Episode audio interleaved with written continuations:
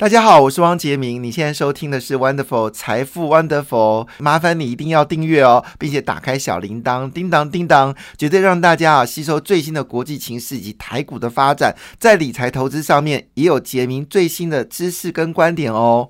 好，今天的这股票市场怎么样呢？好，昨天股票市场表现的还算不错啦，台积电回审哈。那当然，今天的状况可能会比较好。昨天最惨的是被动元件啊，因为。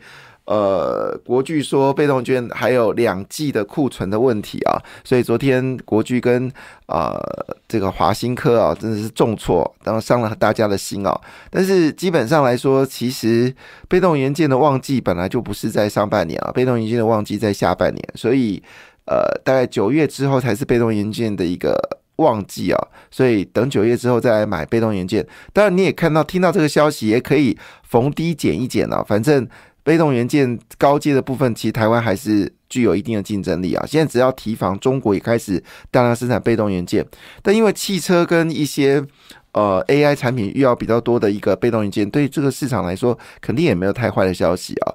不过昨天当然最大的焦点就是在台积电了。我们先快速一下扫描昨天的股票市场啊。昨天股票市场呢，中国股市是跌幅最深的啊。那么上海是跌掉一点一五个百分点，深圳是跌掉一点五八个百分点啊。印太股市呢，则呈现涨多跌少的部分哦。那这个印度、马来西亚、新加坡哦，都是上涨的哦。但是印度涨幅有限啊，只涨了零点零一个百分点。那印尼呢，则是小跌了零点二二个百分点哦。市场对于双印是外资是有买超啊，但是对马来西亚、泰国、菲律宾则是呈现卖超的一个状况。好，那回到了就是欧洲股市欧洲股市呢，昨天是一个小反弹哦。那德国股市是小反弹的零点一八个百分点，英国股市是上涨了零点三七个百分点，法国呢则上涨零点一一个百分点。当然有分析师看衰欧洲啊，认为欧洲的第二季跟第三 GDP 可能会往下掉，好，可能股市甚至有跌一成的状况。不过我没那么悲观哦，我觉得。欧洲市场的复苏应该随着汽车市场的回升哦，有很大的帮助哦。你看台湾的汽车销售量大幅的增加哦，这是全球景气复苏的一个很大的要件。好，那呃，东北股东北亚股市呢，则呈现。比较好的一个表现呢，日本股市持续走高哈，日本现在人气荟萃哦，现在最夯的就是日本 ETF 好，因为这个很容易买，买了很容易卖，好，所以日本 ETF 哦，现在日本日经 ETF 现在是最热最热卖的商品之一哦。那昨天是日本上涨零点九个百分点，指数在三万两千五百零六点哦，再创历史新高。韩国综合指数呢，则已经站稳站稳在两万六千点的上方啊，那么啊，就是看它步步高升哦。那上涨零点五四个百分点哦。好，回到了美国股市，美国股市呢，标普创了九个月的新高，呃，指数收在四千两百八十三点八五点哦，上涨零点二四个百分点。那么道琼呢，则是平盘哦，呃，只涨了十点四二点，指数在三万三千五百七十三点。而纳斯达克跟费半指数只是走高，要不是苹果拖累哦，那么费半纳斯达克股市应该还会可以持续走高了哈，还可以涨更多。纳斯达克涨零点三六个百分点，而费半指数呢，则是上涨了一点二八个百分点。这次费半指数呢是由台积电带领的，台积电是在 ADR 呢，则是上扬超过两个百分点。当然，主要是因为刘德英昨天呃传达了台积电的好消息哦。好，那么。高盛呢，将将未来十二个月的美国经济衰退可能性从原本的三十五个百分点降到了二十五个百分点。主要原因呢，之前银行的风险呢已经正式消退了哈。因为我们现在已经很少再听到这个美国银行业的问题啊。当然，也背后是因为美国不再呃升息，使得债券价格有所回升哦。那当然就可以抵消过去的亏损。所以现在银行业的状况呢，已经慢慢稳定了。反过来看呢，银行这个美国的这个 S M P 区域银行 E T F 好是上涨了五点零个百分点，另外一个是 S M P Bank E T F 则是上涨四点四个百分点，这个涨幅呢是超过了标准五百指数。其实台湾的银行股呢，坦白讲也可以开始要积极的布局了，因为六月到八月呢是配息的高峰息，那这个息呢都会进入到。银行的收益，那银行的收益呢，在六七月份就会比较明显的走高。那当然，这过去的经验法则哦，银行股很容易在六月到八月啊是上涨的。好，那当然，昨天最主要是台积电 ADR 呢上涨了近两个百分点呢，激励了整个非半指数持续的走高。我们来看个股的状况啊，台积电呢，美股在昨天呃，昨天呢是上涨了一点八一个百分点了，逐渐逼近一百美元大关了。那我们知道之前台积电的 ADR 最高是曾经到一百四十块嘛，哈，所以还有这个四十 percent 的空间呢，非常的厉害。那以目前的计算来看呢，啊，换成台股呢，啊，美国 ADR 价格折合台股呢是六百一十三点四九元。那昨天公布了整个台积电第二季的。呃，预期第二季的营收呢，季减是最高是九点一个百分点，年减最高是十六点三个百分点。好，那么也确定第二季呢会是台积电的谷底哈，幸好有苹果来帮忙，要不然呃年减的幅度可能会更大。好，那接下来就是到了第三季，第三季就有苹果的定。的订单开始下来，包括手机的部分，还有这个笔电的部分的需求也可能会再增加。所以呢，台积电讲了非常好的消息。好，我们回来看一下美国的一个状况。其实看美国经济，你看美国运通就可以了。美国运通信用卡的股价呢是上涨二点六二个百分点。其实美国运通也是巴菲特的最爱啊。如果你喜欢。去买美股做美股做存股哦，那你就要跟着巴菲特走。巴菲特的存股呢，选择的是可口可乐跟美国运通哦，这是它的核心持股。事实上，你也可以选择像是微软哈，因为你只要用笔电，你就会用到微软作为你的这个选股的一个特色，而且股息还算不错。好，当然巴菲特最爱喝可口可乐。好，那有分析师认为说，最近 AI 股价上涨太凶了，可以转移去买记忆体啊。不过昨天美光是下跌的哈，这个跟分析，当然我们如果看长，也许他说法是对的哈。但短线来发来看呢，昨天费半指数涨幅最凶的股票是谁嘞？答案是超维，超维昨天一口气大涨了五点三四个百分点哦。所以会不会影响到超维的概念股呢？在台湾呃是很有机会的。那当然，我第一个想到就嘉泽。好，那这个联电呢？昨天是上涨一点一个百分点，不过联电公布了五月份的营收，呃，比去年同期是衰退了二十三个百分点哦。但一样，好，都是第二季是谷底啊，第三季有机会回升。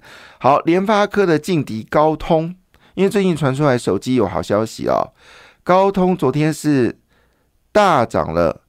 三点二二个百分点，好，三点二二个百分点了，所以看起来对联发科来说，这是一件非常好的事情啊。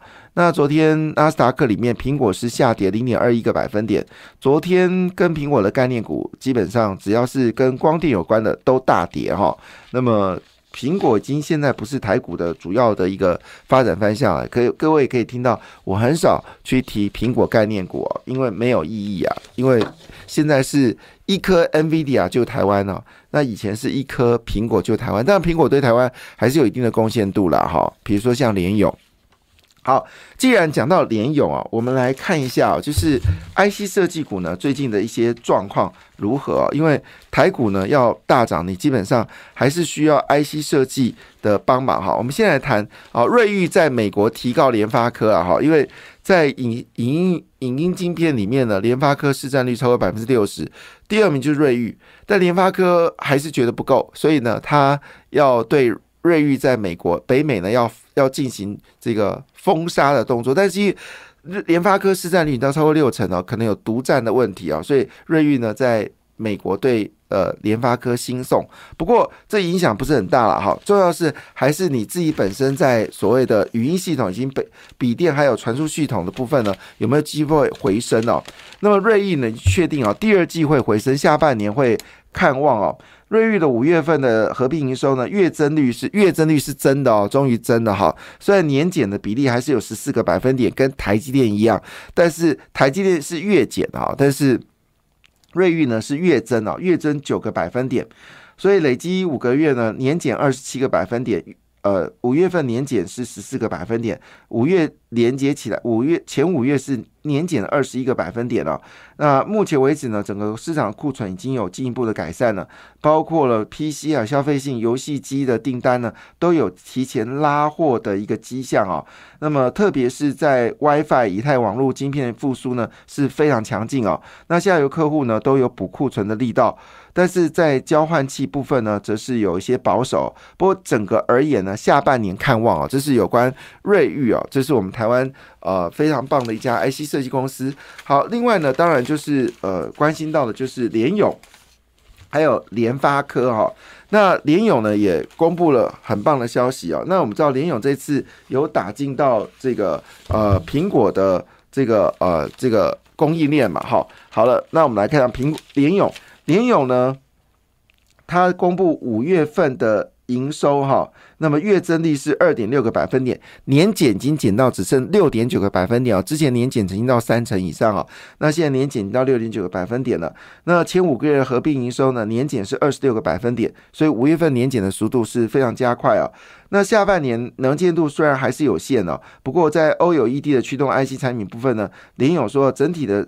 手机的产业呢没有成长，甚至还是衰退，但是 OLED 的需求还是增加的，所以 OLED 的驱动 IC 呢，其实还是有明显的一个增加，而且他说呢，年增率呢恐怕增幅不小。当然，增幅不小，主要原因是拿下了苹果的订单呐，这个是主要的因素。所以呢。林勇说，因为 O 有一定的兴起哦，手机的需求呢，在这部分会增加。当然，有些增加就有些减少啊。比如说，传统的 TDI 的需求就会减少，好，诸如此类。不过整体而言呢，瑞意认为说，呃，五个五月份的合营收九五月份的合并营收是九十点一九亿嘛，已经创下近八个月的高点哦，这是值得非常开心的。另外一个 IC 设计公司叫茂达，它是以消费性 IC 为主的哈，那这个。九月营呃五月营收呢是近九个月的高点，月增二点二个百分点，但年减呢还是有四十点五哦。那基本上来说呢是也是渐入佳境啊。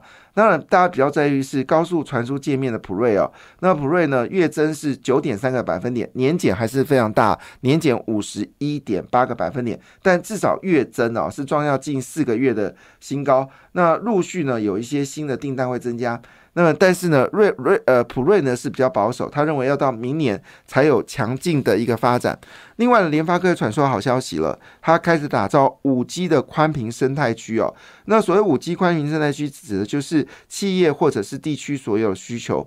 那据了解呢，今年这个五 G 的生态系统呢，台湾的产值呢超过六百亿元哦。那对于这个联发科来说呢，这是一个很好的消息哦。所以说，从高通的角度来看呢，呃，事实上翻到，诶，这个我们的全台湾最强的三家 ICC 公司呢，其实都有。月增的一个好消息哦。好，另外呢，就是我们说的稳茂，好，就是我们说的生化钾。那最近呢，外资有回补生化钾，那从全新开始哦，那稳茂也公布业绩了，终于，好，终于月增率呢是高达了二十七点二个百分点，是连续两个月的成长啊。那我们知道之前呢，其实呃稳稳茂呢还一度有亏损的状况，那么业绩大幅的衰退。那么当然，五月份前五个月的年增率还是年减了这个四十二点七个百分点，但是五月份的月增率是高达二十七点二个百分点哦，所以这是在所谓的叠升的一些公司呢，开始有些好的消息哦，提供大家做参考。那当然，我们要特别昨天讲到一半哦，就是在整个就是我们说的 IC，在整个晶圆制造里面呢，它在因为你通常是用。细晶圆正式去生产晶片嘛？但是因为我们知道整个生产的流程当中有许多关键的的档位，好，必须要先测试。所以呢，当台积电呃，就是预期明年有强劲的反弹哦，特别是。这个 AI 的晶片呢，是给大很大的注意哦。那提醒大家，现在 AI 晶片呢，也不是只有 NVIDIA 在生产，其实竞争者也陆续介入到这个市场了。那不论竞争者是谁，那最后选择呢，都是交给台积电来做代工哦。这是一个非常有趣的现象。但是呢，当你越到越精密的这个制程当中呢，你需要的这个挡片呢，好就越来越多哈。那也就是说呢，这些挡片就是采用再生晶圆、再生晶圆来测试每个档，好到底呃状况是如何。所以呢，这就是为什么升阳半导体啊公布业绩是月比在增加哈。那一样，另外一家叫中沙，好中沙也是呃主要的这个细晶圆的，就是我们说的再生晶圆。所以而且呢，当呃，生产的密度越高的时候，精密度越高的时候呢，我指的是纳米数越低的时候呢，所需要的这个档片呢，就会增加的越多哈。所以这是我们说从昨天联发科、呃台积电的刘德英说前景非常。常光明哦。二零二四年会迎接新一波的增长。那魏哲家直说，今年本季呢就是谷底哦。那这些好消息呢，当然你可以选择直接买台积电，当然你可以选择买创意跟这个世新 KY 好具有好 M 三十一等等啊，这是属于 IP 股。那 IC 设计当然也可能就会有持续增长的一个要件哦。那影响所及呢，昨天日月光股票是开始持续走高哦。那为什么会有这么好消息呢？是因为台积电呢最近有一个新的的封装的测试的一个的技术叫做 CoWAS 啊，Chips on Waves on 这个 Substrate 啊。那么这是一个非常厉害的新的三 D IC 的一个封装测试方式，它会使得原本的晶片呢，透过这个方式呢。效能增加三倍以上啊！这对于呃就是 AI 智能晶片来说呢是有必要性，这就是台积电绝杀武器啊！但是因为它现在把精力都放在 c o v a s 啊，但是以目前为止呢还没有办法满足市场需求，所以他就把订单呢转移到日月光，所以日月光呢最近表现非常强劲，而且日月光的值率是高达七个百分点了，它是一个稳定的。高股息的公司啦，哈，因为最近大家流行去买存股嘛，哈，当然你也可以考虑用所谓的呃，就是我们说的这个高股息的基金来做切入，但你也必须要看哦，你高股息基金不要太多的长荣、万海跟这个阳明哈，因为只会好今年，好明年可能就疲累累哈，因为今年业绩衰退高达九成五哦。就是整个航海运股啊衰退的很凶，那你可以考虑还有另外一件事呢，衍生出来就是我们说的检测，检测类股呢会长期变好，因为当你的这个效能越高的时候，检测的需求就会大幅增加，提供大家做参考。感谢你的收听，也祝福你投资顺利，荷包一定要给它满满哦。请订阅杰明的 Podcast 跟 YouTube 频道财富 Wonderful，感谢谢谢 Lola。